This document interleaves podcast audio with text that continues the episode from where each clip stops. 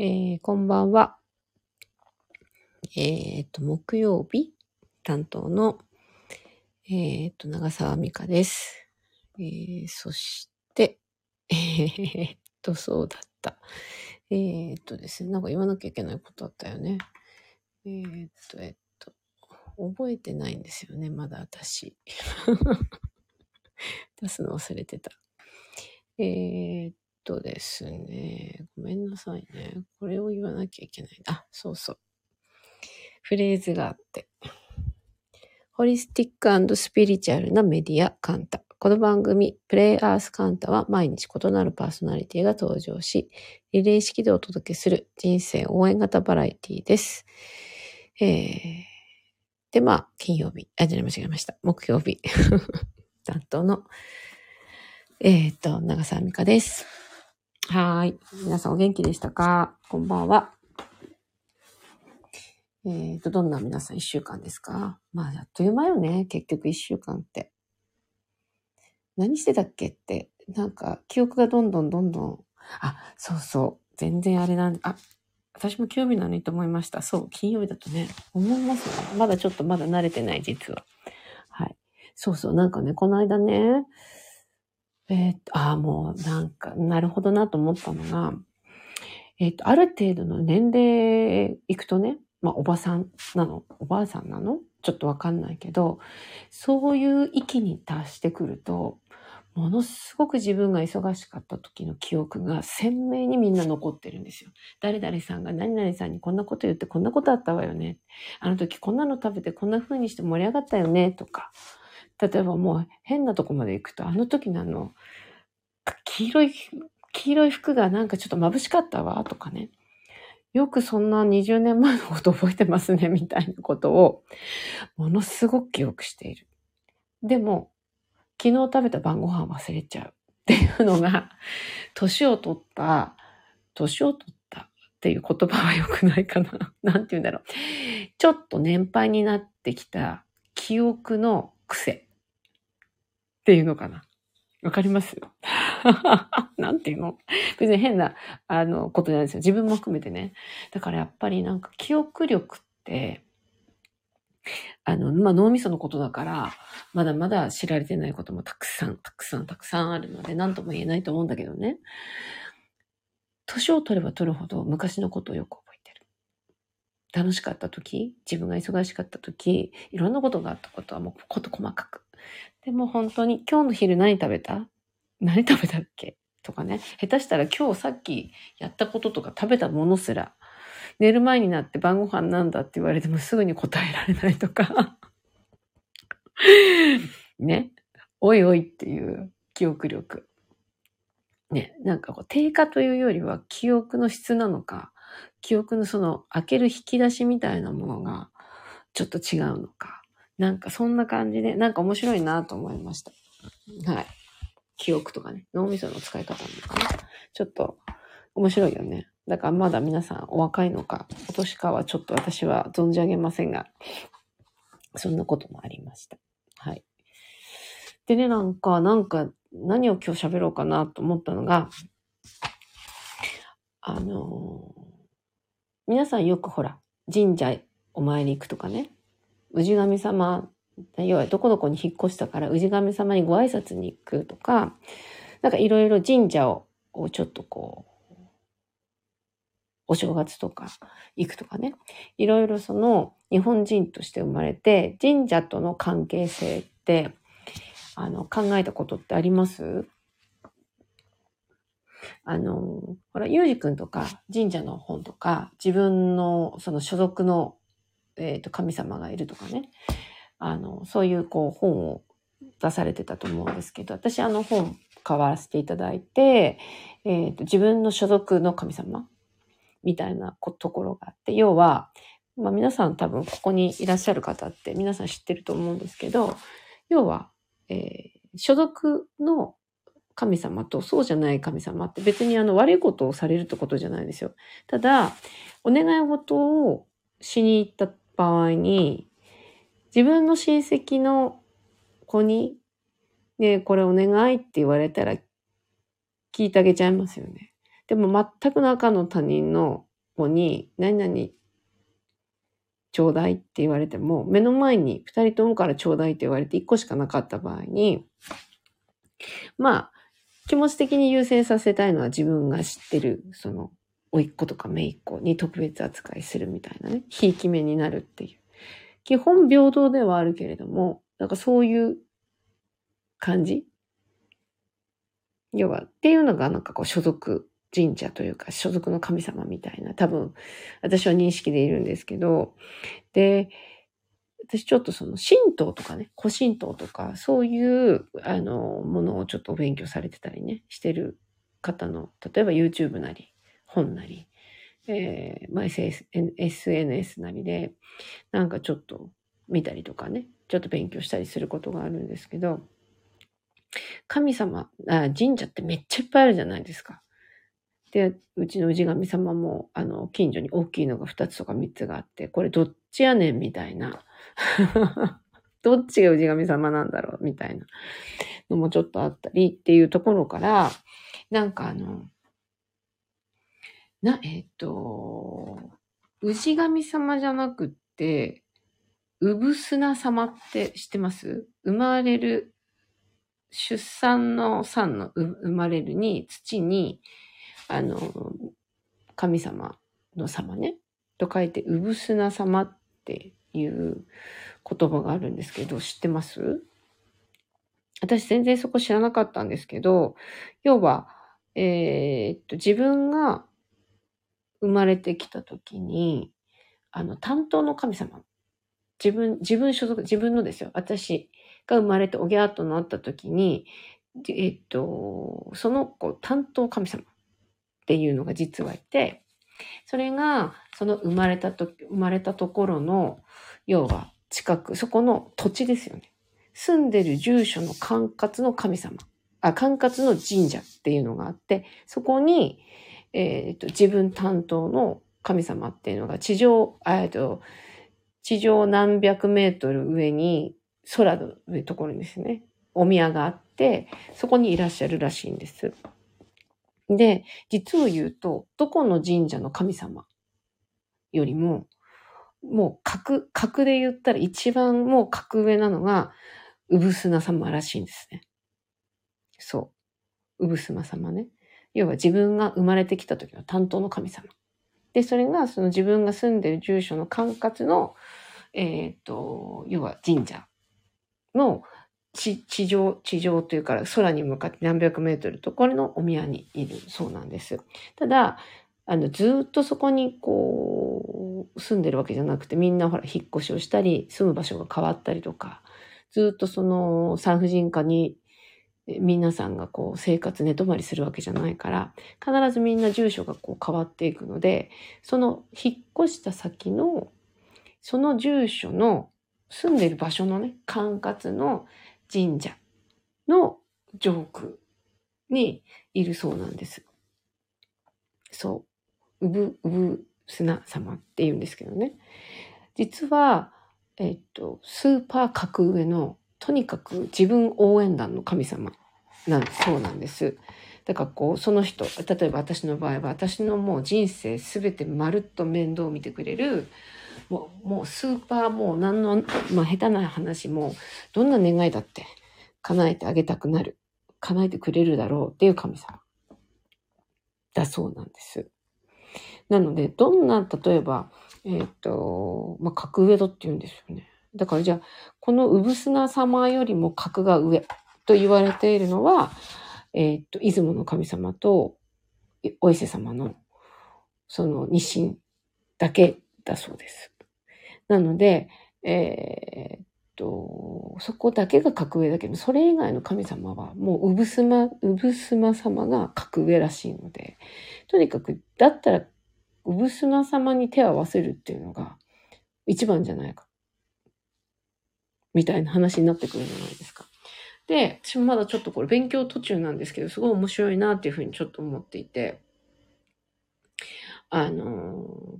例えば何て言うのかな。あ、そうそうそう。だからその、産砂様という存在はまず、あの、いるということをまず、皆さんちょっと調べてみてくださいね。え、ななんやねん、その、うぶすま様ってっていうとこだと思うんですけど、とにかくこの二神以外はうぶすま様より格上なので、あの、例えばどっかの神社行くじゃないですか。どこどこ神社。えっ、と、なんとか神社、どこどこ神社みたいなとこに行こうと思った場合に、このうぶすま様に、あの、要は、えっ、と、どこどこの神社に行こうと思っていますので、そちらの神様にお取り次ぎアポイントを取っていただけませんでしょうか？っていうのを、まずお話しするとすごくいいそうなんです。これもなんか、あの、すごい、なんか面白いですよね。要はなんかこう、うぐすま様っていうのはその一生懸命自分と一緒に伴走してくださる神様。あなたと一緒にその成功に向けて必死で伴走してくれるっていうことみたいなので、なんか私ちょっとえっと、知ったばっかりだからまだどこに何をするっていうことではないんですけど、ちょっとここ、ここを深掘りして、ちょっとここでね、説明できるぐらいなったらいいなってちょっと思ってるんですけど、お、何？私の島では個人に1台のみの守護神がついてると言えます。そう。なんかね、そう、そういう、そう守護神、そう、自分にとっての守護神様らしいんですけど、私の島、だから島でその一つその住んでる住所の管轄の神社なので、例えばその島にその一つしか神社がもしない場合は、その島全体の、えー、子供、そこから生まれてくる子、さらにそのお父さん、お母さん、おじいちゃん、おばあちゃんも遡ったとしても、そこの管轄の神社の上何メートルにいる産妻様っていうことなので、多分そういうことですね。だから守護神だそうです。とにかく、とにかくもう、味方。スーパー味方の神様。かつ、スーパー格、もう格がもう高くて、もう素晴らしい格上の神様だそうです。そう、面白いですよね。で、私初めて知ったなと思って。で、なんかいろいろその、うん、まあ、なんていうのかな。神道、神道の考え方とか、神道の、えっ、ー、と、勉強されている方が多分いろいろ勉強されていてね、それを一つずつこう、神様とは何ぞやとか、こういうものは何ぞやってことなので、氏神様とはまたちょっと違うみたいなんです。要は、神社町に行っても、うぶ、うぶ、えっ、ー、とね、えっ、ー、と、この、うぶ、うぶすな様というふうにお話ししないそうで、氏神様っていうふうに一括りにされるらしいんですけど、氏神と、氏神様と、このウブースナ様っていうのは全く別の話で、えー、っと、遡っていくと、氏神様っていうのは姓、例えば私は長沢なんですけど、長沢という名前の姓の方の神様。で、藤原だったら、例えば、えっと、春日と、春日神社とか、なんかそういうことらしいんですけど、なので、氏神がその土地の、その場を、えー、と、整えてくれるというふうに、みんな認識はしてるけど、そうではないそうです。どちらかというと、その住んでる住所の管轄の、えっ、ー、と、地上何百メートルぐらいのところにいる、うず、えっ、ー、と、うぶ、うぶすな様というのがとってもとってもとっても重要だそうです。で、その土地、その住所の、えっ、ー、と、住んでる住所の管轄、地図で見て近いところっていうふうに思っちゃうかもしれないですけど、そうじゃなくて、えっ、ー、と、例えば、みこし、おみこしが自分のお家に、あの、目の前を通るんだとしたら、そのおみこしの出発点になる神社が、えー、この住んでる住所の管轄の神社になるそうです。で、わからなかった。まあ、なんか二つぐらい、なんかこう、みこしが二つも三つも通るんだよなーってなった場合は、それは、えっと、神社長に問い合わせてみたりとか、その神社に問い合わせてみたりとかすると、あの、あ、そっちはうちの管轄じゃなくてこっちですとかっていうのは、神社の人はわかるそうなので、ぜひ、こあもう西にも東にも北にも南にも実はあるんだよねっていう方だったり、南に二つあるんだよねとか、と両方、右左に行って、どっちも500メートル、500メートルぐらいのところに神社が2つあるんだよね。みたいな、あの人は、聞いてみるといいそうです。で、そのうぶすな様、生まれる、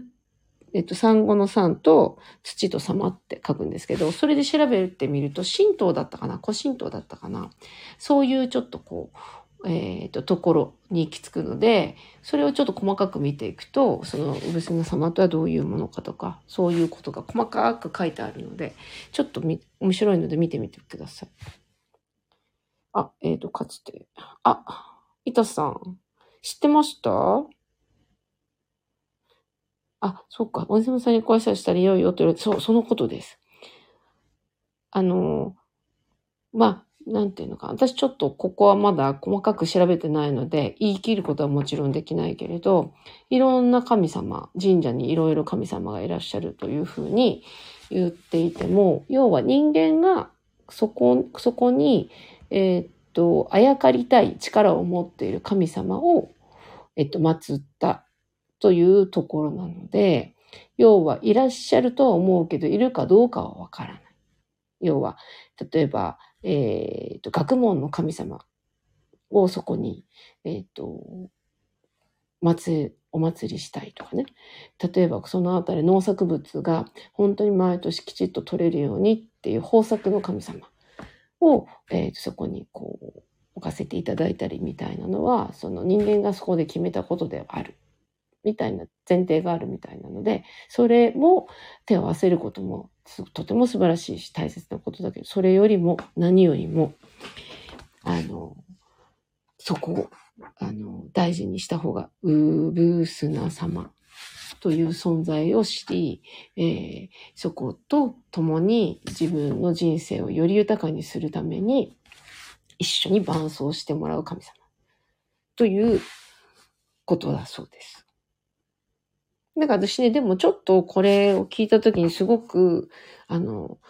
腑に、腑に落ちるという言葉が正しいのかな？なんて言うんだろう？あ、ああ、なんかやっと、なんか自分が納得できる答えが返ってきた。あ、ここなんだなっていうのはちょっと私思いました。いろんななんかこう神社の話とか手合わせるとか、いろんなこう方法だったり、あ、いろんな、いろんな話を聞くんですけど、へーって、そうなんだ、そういうもんなんだ、メモメモと思ってましたが、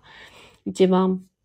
このお話が自分の中ではしっくりきて、なんとなくこう散らばったクエスチョンだったものがちょっと統合した感じはちょっとしています。そうそう。ね。あとはその、ちょっとそうね、ちょっと調べてみてください。でもすごくなんか面白い、面白いっていうのかな。なるほどなっていうふうにちょっと私も思いました。そうそう。あとはその、えっ、ー、と、よくほら、運が、強運とか、開運とか、運が、えっ、と、あるとかないとか、いろいろあるじゃないですか。なんかこう、こうしたらいいよとか、ああいう風にしたらいいよって言って。で、なんかいろんな、なんていうのかな。あれをするといい、これをしたらいいとかっていうのがあって、なんか一個、また、みそぎ？みそぎっていうのも、なんかこう、ただ、うんと、研磨、なんとなくイメージですけど、魂を研磨していくような、うんと自分にこう不要なものを、えー、っと無、無意識の状態でたくさんつけてたものを、一つずつ納得した上で手放していくみたいなことというばっくりとしたイメージだったんですけど、やっぱみそぎってなんかこう、2種類あるらしくて、クリアニングとチャージングっていうのがあるそうです。で、クリアニングっていうのは身をそぐ、要は身をそぐ、要は魂に、あの、すすがついたものを、あの、なんていうのかな、えー、磨いて、磨いていく作業。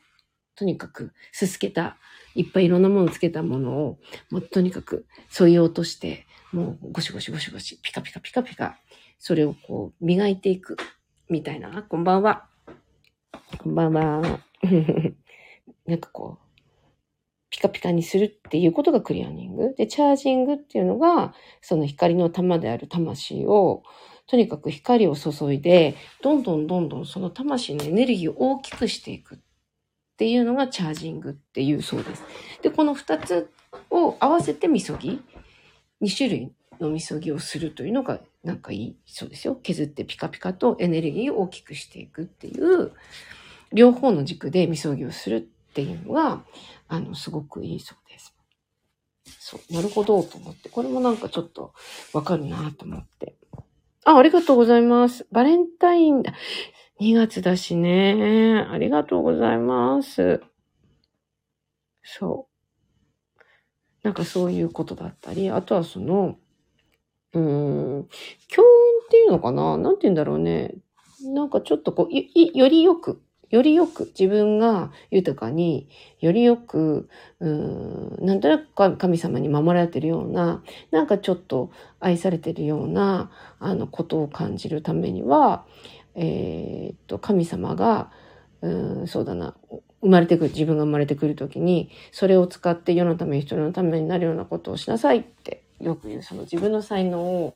えー、っと、ゆうじくんで言うと貸し付けられていて、それを社会、えー、っと、社会貢献に使う。要は、才能とは、えー、貸し付けられていて、それを社会に貢献するために使うために、神様が無料で貸し付けてくれてるアイテムだそうです。はい。それを使わないと、こらこらこらこら、ただでその才能を君にえー、貸したわけじゃないんだぞっていうことが起きてくるそうなので、まあ自分の才能ってなんか難しいですよね。自分の才能ってわかんないよね。正直。で、まあそれを見つける努力をするっていうこともすごい大事なのかなっていうふうに、そう思います。そうそう。みたいな、なんかことなんだと思います。だからどんな風にこう人の役に立つだろうかみたいなことをその才能っていうものを使ってねそれを考えるだからそれを意識してうん日々、うん、生きるみたいなことだったりとか。あとチャージングして、えー、みそいで。で、誰、何でしたっけ？いつもこれが漢字が出てくる。う、うぶすな様に毎日お祈りして、で、謙虚と、謙虚で愛と感謝に満ちた人でいられれば、きっとあなたは神様に守られ、より強い運気に、より強運の持ち主になるでしょう。みたいなね。あとは人を思いやることができる人。大切だよね。あらゆることに心から感謝すること。私、あの、八白土星っていうあ、板さん、そうそう。私ね、八白土星じゃないですか。で、八白土星ってね、やっぱり私はなんかこう山。例えると、旧世紀学で言うと山みたいなね、あの、存在らしいんですけど、小さいもの、まあ、小さいことっていうのかな。なんかこう、感謝小さいことに感謝しづらいというよりは気づ、感謝はもちろんしてるんだけど気づきづらいっていうことなのかな。自分ではすごく、ああ、ありがとうと思っているし、えー、っと、例えば物を拾ってもらったことですら、何かもらったものですらは、なんかいただいちゃってすいませんっていう気持ちはあるんだけど、それが伝わりづらいっていうことなのかな？そう。あれこれ三匹木星って言うんでしたっけ？これ。三匹木星。ね？三匹木星。なんかどういう運気なんだろう。私全然自分、自分のことしか、八白土星のことしかわかんないんだけど。そう。でもまあ、でもみんなに当てはまるよね。こう、人に関心を持って、まあ一人では生きていけない。私ちょっと多分、あの、神様に守られてるかどうか、どっちかなっていうふうにちょっと考えたことが、意外と、うーんと、私、すごくこう、人にすごく関心もあるし、人のことは大好きだけど、うん、いまいち、そこのコミュニケーションがうまく取れてないような気がするなというふうにちょっと思ってたんですね。でもやっぱりこういう神道のこう、お話だったりね、こう少しこう勉強して探っていくと、ああ、確かになって神様から守られたっり愛されたりする生き方って孤独な生き方よりは人をやっぱり大切にして、えー、とやっぱ仲間？仲間っていうのかな？多分今いろいろ風の時代からなんかコミュニティがすごい大事だとかって言ってあるじゃないですか。だから同じ思いを持っていたり、同じ感覚を持ったりする人が、えー、と、一緒に集うことがすごく大切なんだな、みたいな風にはちょっと感じてはいるけれど、そこってすごく自分ではそう思ってなかったんだけど、実は孤独を感じてたりとか、私ね、孤独、あの、嫌な感じじゃないですよ。ふとした時に、あの、感じる、よぎることがあるんですね。でもそれは、あの、なんていうのかな。えー、と、こう人を大切にするとか、仲仲間意識か。仲間意識を持つっていうことがすごい大事なんだなっていうふうにちょっと思ってたり。より深い関係性ですよね。より深い関係性を築く努力をするっていうのはすごく大事なんだなというふうになんか思っているんですね。なんかこう、なんていうのかな。人のことをうん、興味、すごく興味を私、まあ、その人その人すごく興味があるから、取材したくなる体質なんですけど、それでも、すごくこう、さっぱりとした付き合いを私はこう、ずっとしてきてるので、もしかしたら、そういうところで、えー、よりこれからね、これから先、より深く人とのお付き合いをしていくっていうことが、あ、なんか実はすごく大切なことなんじゃないかなっていうふうに、ちょっと思いました。ちょっと思った。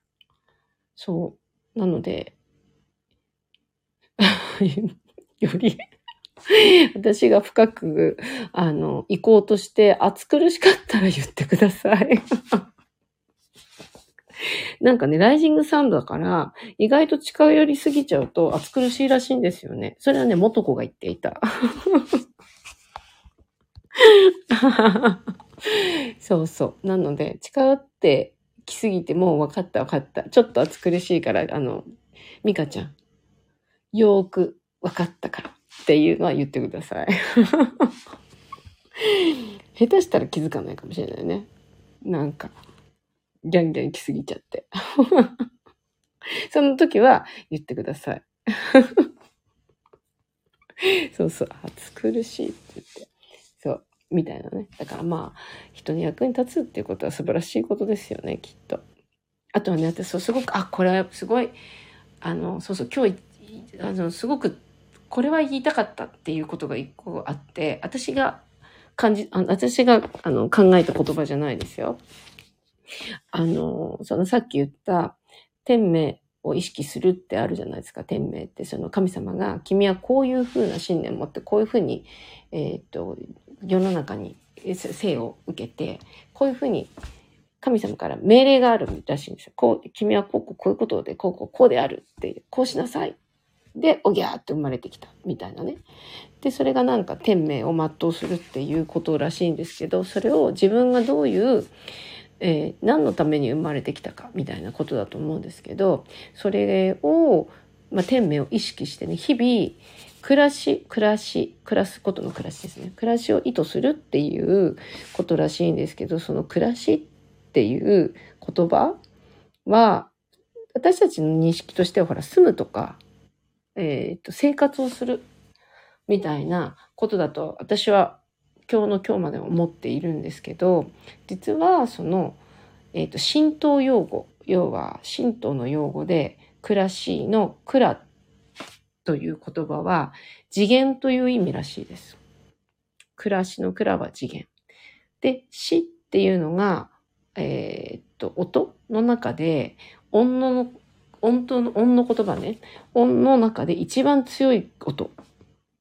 音なんですって。だから、次元は次元、暮らし。だから次元で、死っていうのが言葉、音の中で一番強いから、要は自分を高めて生きていく。要は次元を、次元をとにかく次元上昇ってことですよね。次元を上昇させて、次元を高め、自分を高めていく生き方や日々っていうことだから、ただぼーっと生きるとかね。ただなんとなく今日が来ちゃったなってていう生き方ではなくって神様としては暮らし次元をとにかく上げる。自分を高めていく生き方。っていうことが暮らしイコール暮らしであるということらしいので私なんかこの言葉を聞いた時要は自分が何をするために生きて生まれてきてそれを意識して日々自分を高め、自分を高める生き方を日々していくっていうことを自分に意図する。っていうのって、うーん、意識するだけで変わるかなあの、意識するだけで変わるかもってちょっと思ったんですよね。朝起きて自分を高めるとか、今日ちょっとでも次元を上げようとかね。なんかそういうちょっとしたことが教えとして言葉としてあるだけで、自分になんかちょっと意識とか認識、意識がかかるじゃないですか。なんかそれがもしかしたら、うん、無気力だったりね、毎日学校行くのやな。めんどくせえとかね。仕事なんか行きたくないなとかね。もう今日まるまるしたくなかったなとか、なんとなくその無気力になったり、気分が落ち込むことって多分すごく、そんな当たり前のように私でもあるし、どんなに、うん、どんな人でも多分あるのが多分人間だと思うんですけど、でもなんかそれを意識する？自分は何、どんな神様からどんな命令を受けて、うん、まあ、生きて、生まれてきて、で、それを意識して、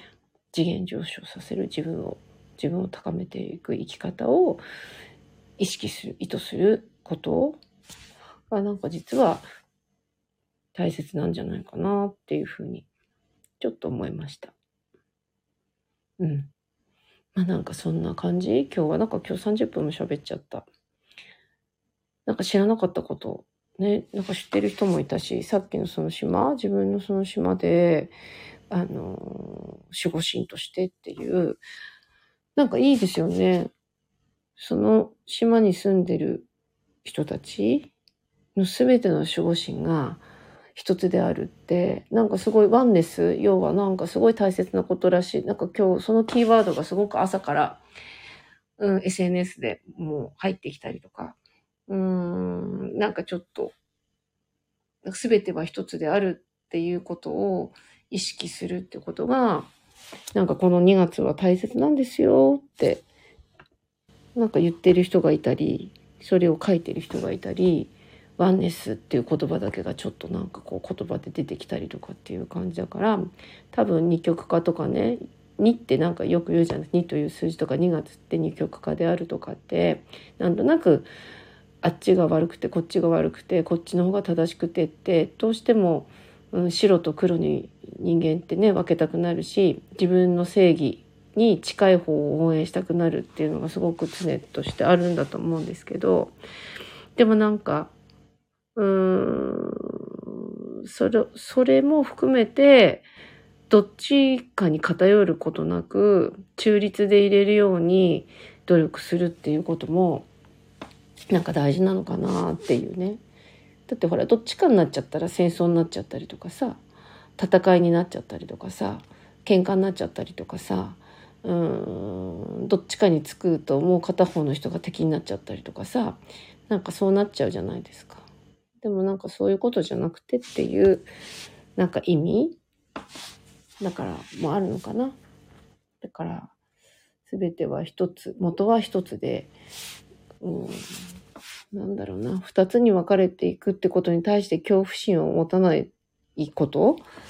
がなんか大切なんじゃないかなって。なんかみんな二極化で、なんか二極化っていう言葉がちょっと怖がってる人もいるし、二極化で私の方がそっちの曲よりこっちの曲の方がいいっていう風に、なんかこう、うん、なんていうの？上下っていうのかな？つけようとする人もなんかたくさんいて、それが別に悪いとかも全然ない。それぞれの価値観でいいのかなと思うんだけど、でもまあ、もともとは一個だったしねって。そうそう。だからこう、二曲、二曲の波に飲まれるなって感じなんじゃないかな。きっとね。右左、真ん中って言ってる。白とか、じゃああんた白黒どっちなのって言ったら、うーん、ミックスしてグレーとかね。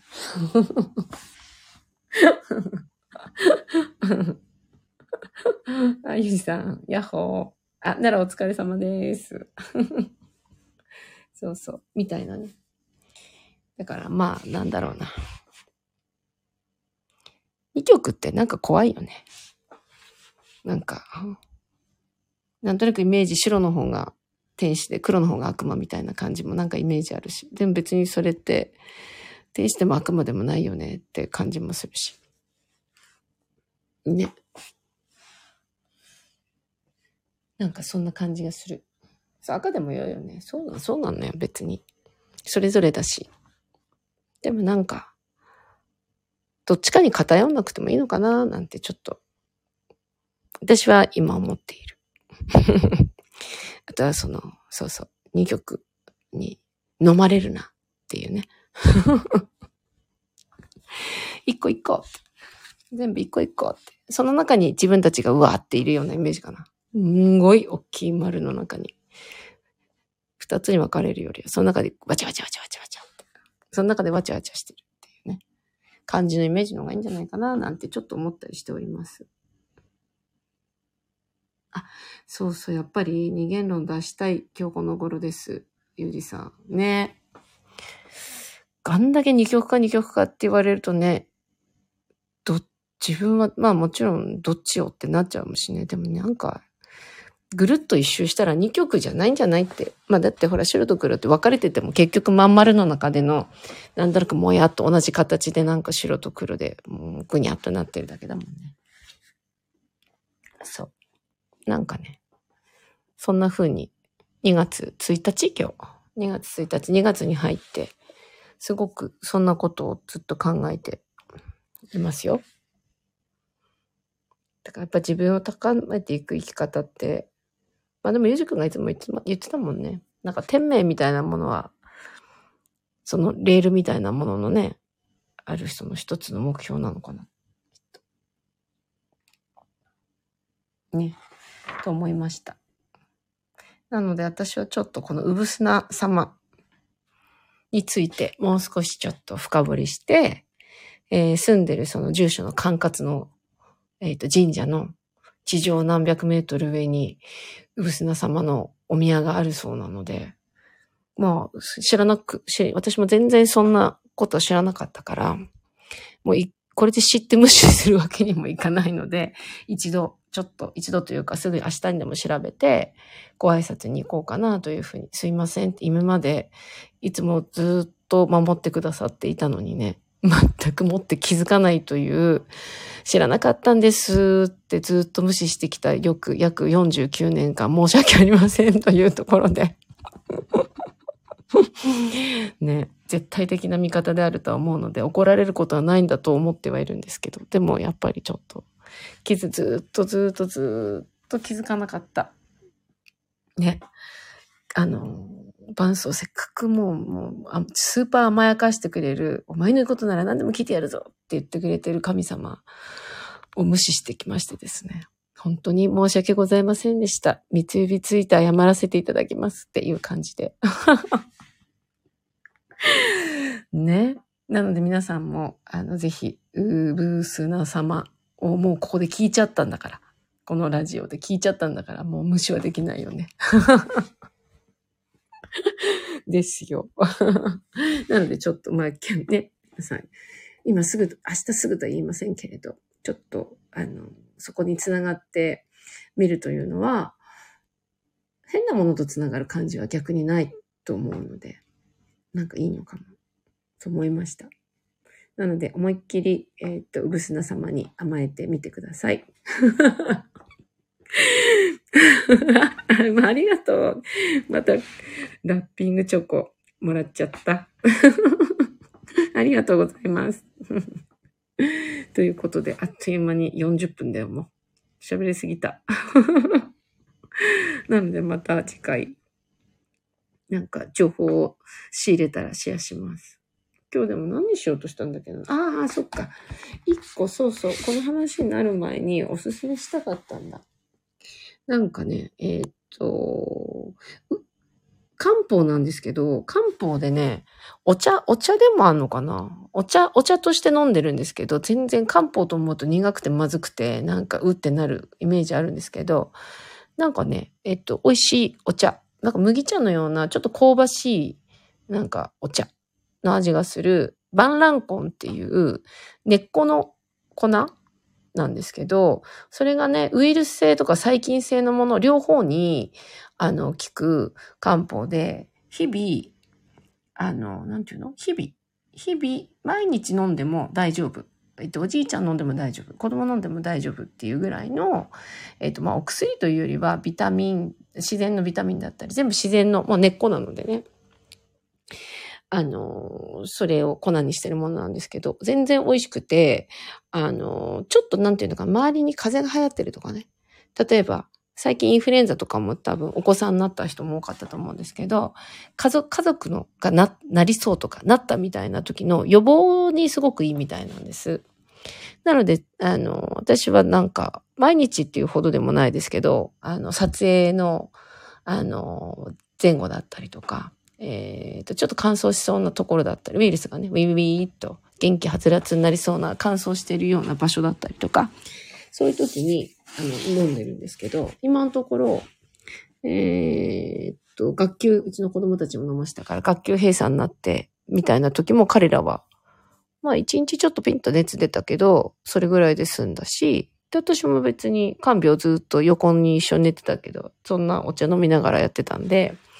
もう何にも映ることなくっていう感じでした。なんで、バンランコンっていう、えっ、ー、と、漢方は、えー、なんかもうどうしても風なんて映ってられないみたいなね。